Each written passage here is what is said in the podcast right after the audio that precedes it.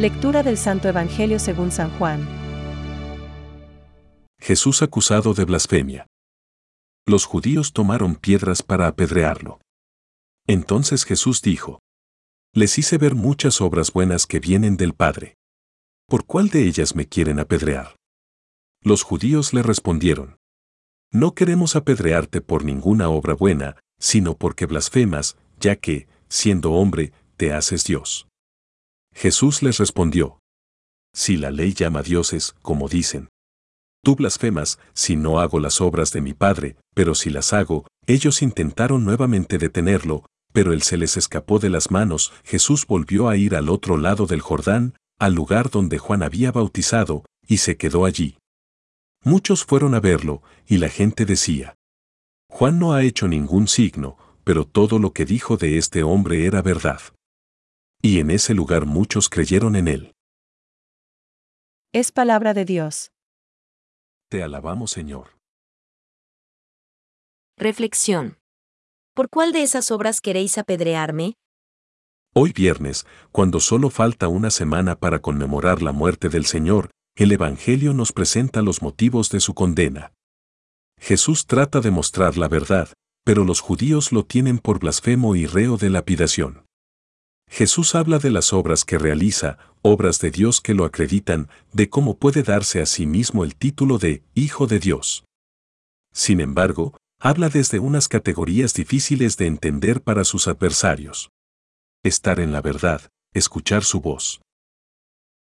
Les habla desde el seguimiento y el compromiso con su persona que hacen que Jesús sea conocido y llamado, Maestro, ¿dónde vives? le preguntaron los discípulos al inicio de su ministerio.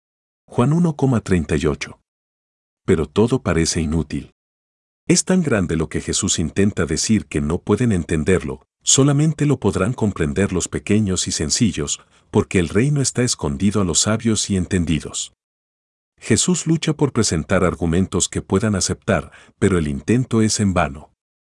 En el fondo, morirá por decir la verdad sobre sí mismo, por ser fiel a sí mismo, a su identidad y a su misión como profeta, presentará una llamada a la conversión y será rechazado, un nuevo rostro de Dios y será escupido, una nueva fraternidad y será abandonado.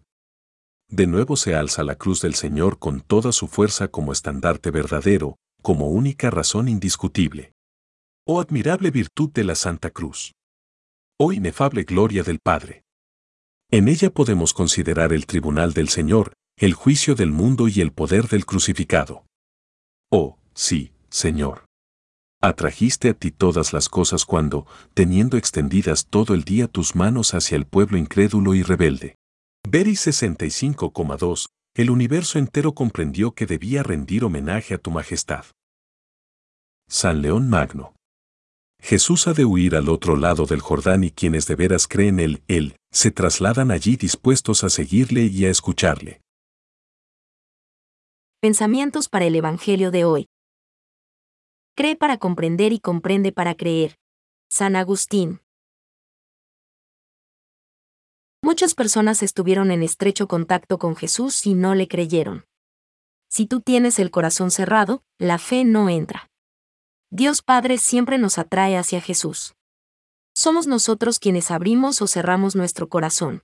Francisco. Los signos que lleva a cabo Jesús testimonian que el Padre le ha enviado invitan a creer en Jesús. Concede lo que le piden a los que acuden a Él con fe. Por tanto, los milagros fortalecen la fe en aquel que hace las obras de su Padre. Estas testimonian que Él es Hijo de Dios. Ver Juan 10,31-38. Catecismo de la Iglesia Católica, número 548.